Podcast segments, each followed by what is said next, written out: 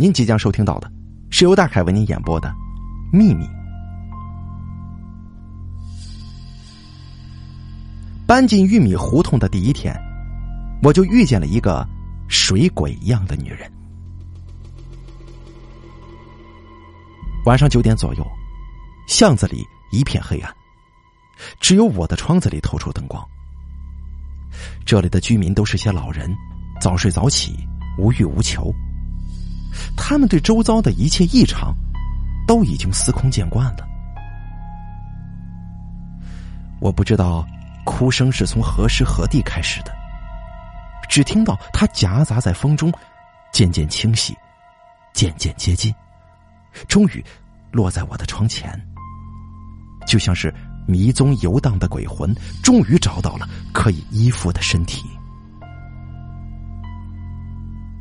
我躲到了门后，从缝隙往外窥探。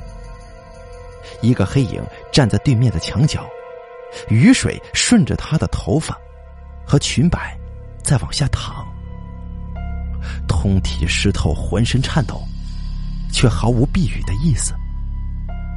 不说话，他只是大口大口的抽泣着。片刻之后，哭声向巷子的纵深处就飘了过去。第二天早上，我听到巷子里晨练的老人在交谈。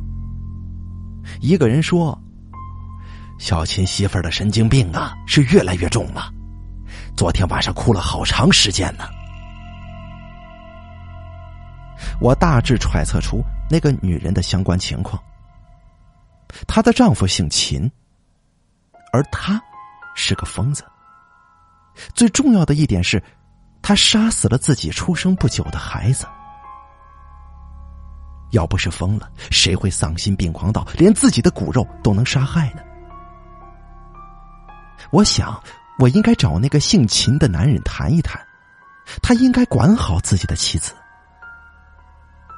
其实啊，我不想跟玉米胡同的任何人建立任何联系。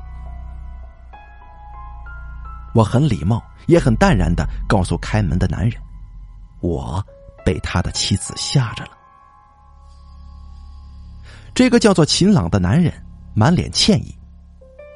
他说：“两个月前搬进玉米胡同，就是看中了这里远离闹市区的环境。这里的老人都很善良，听说了他家的遭遇，纷纷表示同情，更不会伤害他。当然，他也不会伤害任何人的。可是。”他杀掉了自己的孩子，他到底怎么做的？我说道。秦朗很显然不愿意回答这个问题，表情很不自然。他苦笑着摇摇头说：“一言难尽。”然后就把话题转移到了我的身上。你怎么会住进玉米胡同的？我说道。我是来躲债的。哦。他哦了一声，似信非信。好在我们缺少交结的理由，无需过多探求对方的虚实真浅。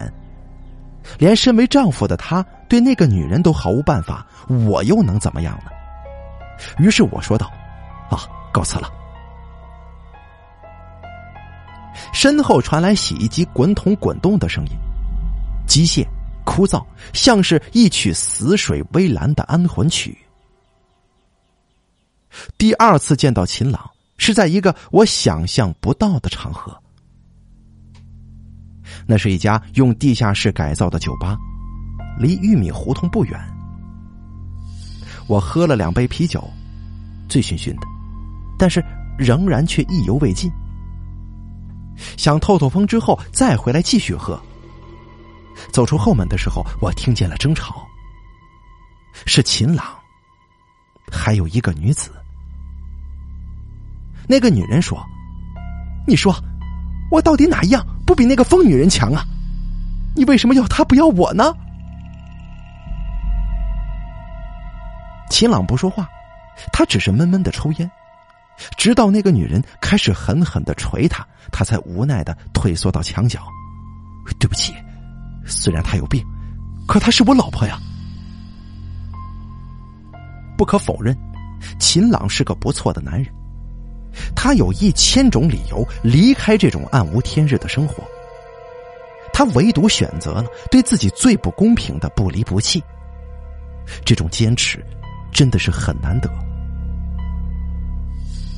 我突然之间没了喝酒的欲望，回到被黑暗笼罩的玉米胡同，十一点了。我尽量轻手轻脚的走过每一扇窗户，在秦朗家窗下走过的时候，我突然听到一种很奇怪的声音。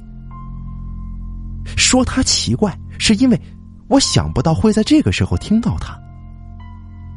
男人沉重的鼻息跟女人微弱的呻吟混杂在一起，很压抑，也很放纵，像是。夜色低沉的合奏曲当中，弹错了几个音符，显得是那样的蹊跷，那样的突兀。难道秦朗比我更早回来了吗？这怎么可能啊！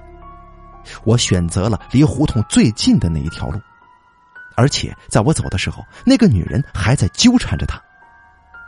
莫非此间的男人？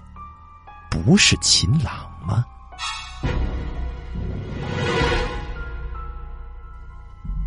风吹得我一个激灵，看来是有人趁秦朗不在家的时候，偷偷的潜入了他家。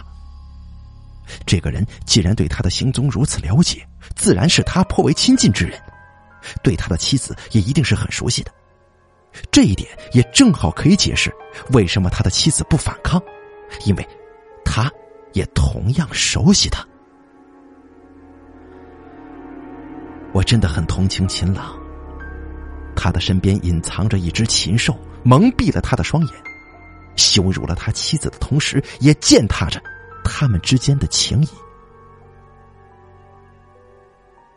我继续往前走，堕落的不是我，而是这个世界。我终于见到了秦朗的妻子，他正挽着他的胳膊散步。路过我房前的时候，他对我笑了笑，“啊，这是我的妻子苏妹。”苏妹的形象跟我的想象当中大相径庭。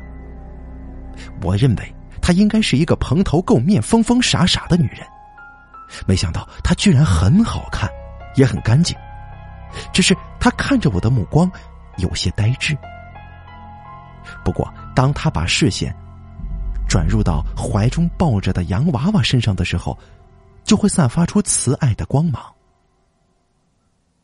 洋娃娃有点破损，却非常的干净，通体散发着一股洗衣粉的清香味道。看得出来，他是把它当成亲生骨肉一般妥善照顾的。那么，就这样一个女人，她怎么会杀死自己的孩子呢？我更加疑惑了。我给了秦朗一些暗示：晚上你多陪陪你妻子吧，对她有好处的。但是秦朗却误会了我的意思。过几天呢，我就要带他走了，他不会再打扰你了。我苦笑，无言以对。我一直在想，秦朗为什么会搬走？也许他是察觉到了什么吧，所以想不动声色的离开，不声张，只是为了保护一个女人最起码的清白。可他真的就打算这么放过那个男人吗？不久之后，我在垃圾堆里见到了那个洋娃娃，把它捡了回来，至少。他像一个人，在冰冷的午夜，他能收容我的恐惧跟孤独。安静的玉米胡同不是世外桃源，是坟墓。我在这坟墓当中掩埋了很久，久到我几乎忘记了那个洋娃娃本来的主人。每天晚上，我把它抱在怀里，用自己的体温。将他一寸一寸的捂暖，然后说晚安，用手去合上他浓黑的睫毛。一年多，苏妹回来了。秦朗是这么解释的：说他走了一遭，还是发现玉米胡同最好，可以把这个世界给苏妹的伤害降到最低点。啊，看起来他好像根本就不知道那天夜里所发生的事情。而苏妹突然就哭了起来，她抓住秦朗的胳膊，大声的问他：“我的孩子呢？我的孩子呢？”秦朗竭力安慰着她，却无果。眼看他就快要歇斯底里起来，我叹了一口气，跑回屋里抱来那只洋娃娃，递到他手上的时候，鼻子一阵酸疼。好在他立刻停止了躁动，温柔下来。我到底还是告诉了秦朗，其实玉米胡同并不像他想象的那般安详，有一些他所不知道的罪恶，在他大意的时候疏漏了进来。他的笑容立刻就僵硬了，面容扭曲。是你亲耳听到的吗？我点头。他点起了一根烟，他猛地吸了一大口。他像想起什么似的，又递了一根给我。谢谢你。其实我知道你是谁，可以放心。就冲你刚才所说的那些话，我也会死死的帮你守住秘密的。他攀上了我的肩膀，为我点着了火。不就是入室抢劫吗？我知道，你一定有自己的道理的。我突然，在他诚恳的表情之后，我发觉到了一抹狡诈。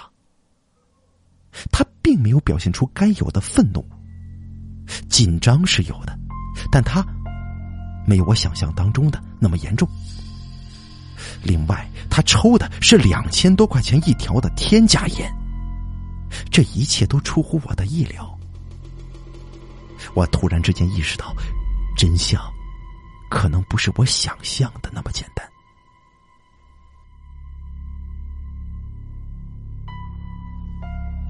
我是看着秦朗出门的，玉米胡同的夜来的格外早，只是七点多而已，巷子就空了。所以，只有我知道，他每天晚上必定会出去一次。不知道他用了什么方法，能够让一个那么癫狂的女人乖乖的留在家里，而毫无动静。在他走了之后，我推了推他家的门，打不开。然而稍微一观察，我就发现，只要轻轻一扭，那把铁锁就会应声而开。可是我终究没有勇气走进去，因为那里面的那个女人是一颗炸弹，说不定会在我进去之后爆炸，暴露我的位置。我能做的只有等待。这扇门到底是为谁而开的呢？玉米胡同的夜色浓稠到可以掩盖一切。如果想要抹掉一些罪恶的印痕，这里实在是再合适不过的场所了。这里的老人们绝计不会想到，苏妹家的门形同虚设。沉闷的脚步声之后，一个黑影毫不设防、熟门熟路的走了进去。同样的声音再度响起，像只肆无忌惮的蹂躏动物的。那些野兽们，苏妹困顿当中，只是发出微弱的感叹，宛若人事不醒。人在正常睡眠条件之下受到如此强烈的刺激，不可能毫无察觉的，除非是被人下了药，安眠药。接下来的几天里，我跟踪了秦朗。上次酒吧中的那个女人，终于成功的被他摆脱了纠缠。这一次，他跟一个丰乳肥臀的女人走进了全市最好的一家五星级宾馆。深夜造访苏妹的男人又换了，换了一个又一个。我终于明白了，这究竟是怎么回事秦朗为什么能够抽得起那么名贵的烟？为什么能够住如此豪华的宾馆？是因为有一个蒙昧无知的女人，沦为了他声色犬马、荒淫无度的榨汁机。难怪他会坚持不跟他离婚呢。除了他，谁会给他提供源源不断、轻而易举得到的财富呢？可是，在白天，秦朗就是一个好丈夫。开门第一件事情是洗衣服，每天都洗。洗衣机滚筒转动的声音，无情的碾压着胡同当中死寂的空气。我看到了那个陪伴我一年的洋娃娃，水淋淋的躺在窗台上。晒干之后，苏妹会在阳光之下收取绳索上的小衣服，很妥帖的给她穿上。秦朗知道我的秘密，所以我必须让他明白，我也知道他的秘密，这样才公平，这样我才不会受制于他。所以，考虑了很久，我跟他摊牌：“秦朗，你是个畜生。”他沉默了很久，终于说：“你以为我会为了那些肮脏的男人、那些小钱就出卖自己的妻子吗？如果真是那样，让我被乱刀砍死，你没资格说我的。”你为了钱去抢劫，你才是畜生！我冲了上去，揪住他的衣领，把他狠狠的按在墙上，愤怒的告诉他：“我跟他是不一样的。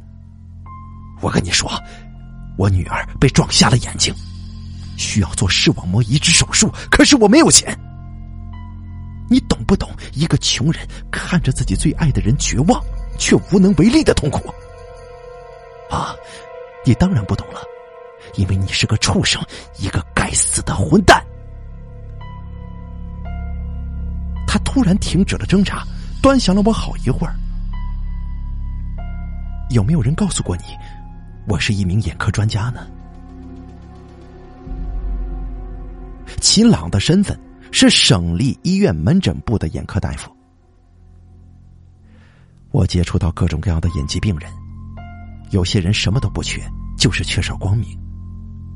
他们对我说：“只要我能医治好他们的眼睛，钱不是问题。”哼！可你为什么要那样对待苏妹呢？因为，因为我恨他。秦朗掩面痛哭。你能不能想象，当我把我的孩子从水中捞出来的时候，有多么绝望？他凭什么还是那么快乐？啊？就凭他有病吗？哦，那个孩子原来是被苏妹给溺死的。我不由得站立起来。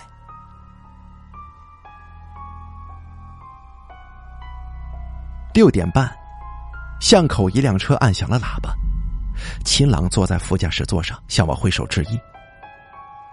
走进车门，才发现苏妹也在车上。她抱着洋娃娃，全心全意的呵护着他，似乎全然感觉不到我的存在。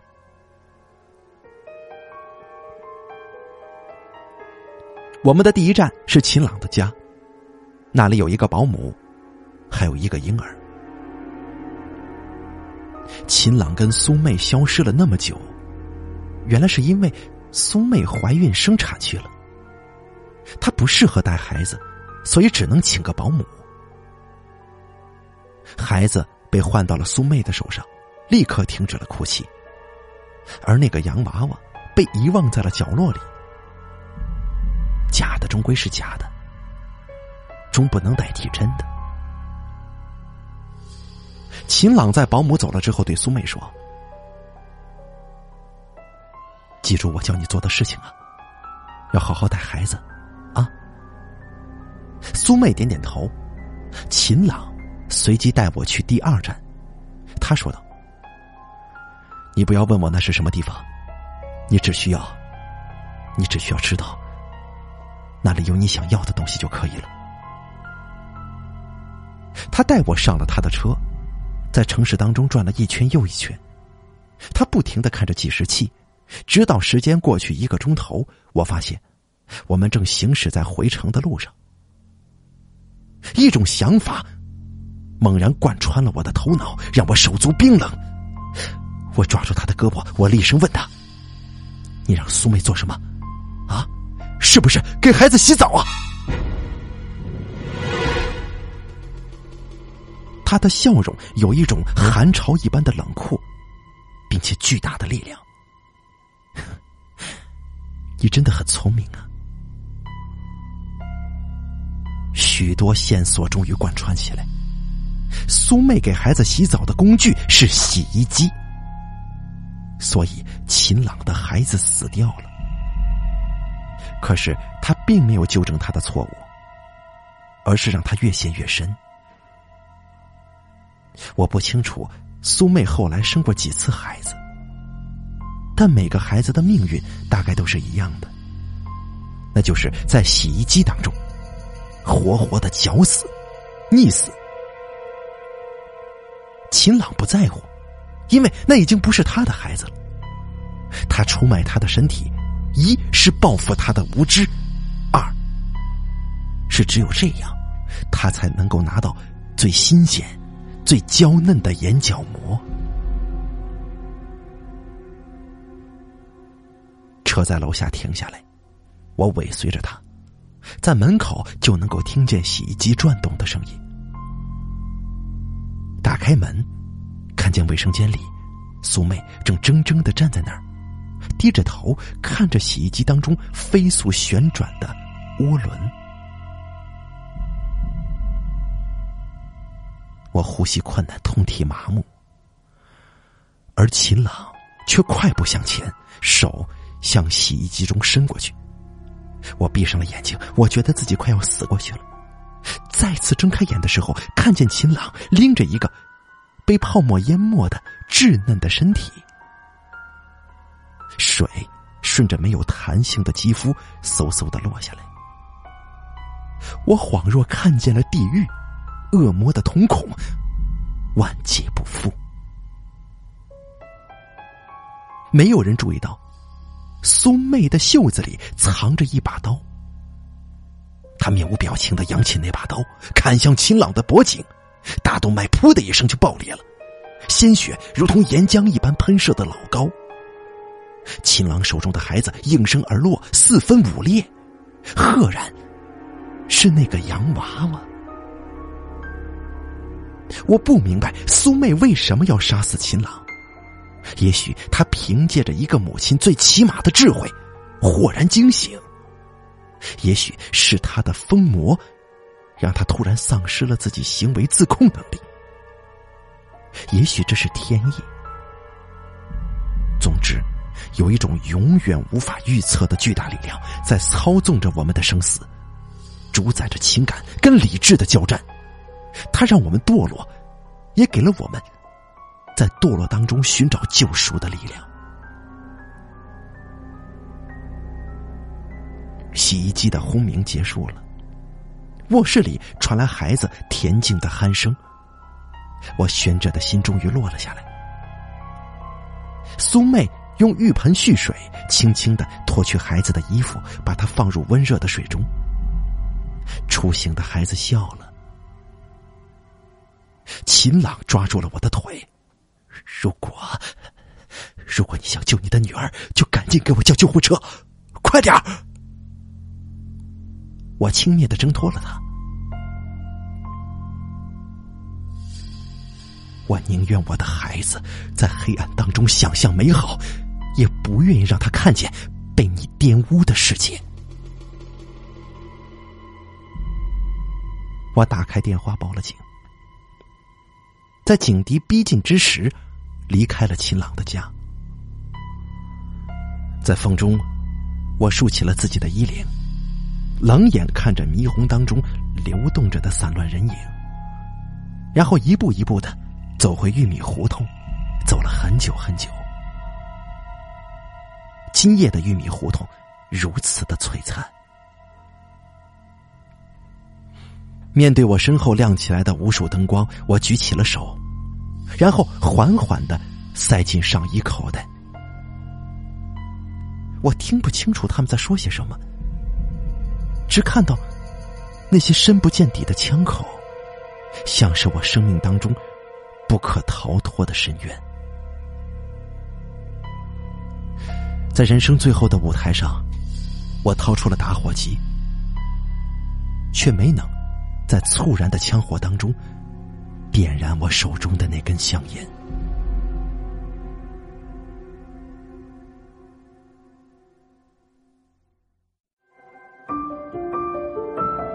本期故事演播完毕。想要了解大凯更多的精彩内容，敬请关注微信公众账号“大凯说”。感谢您的收听。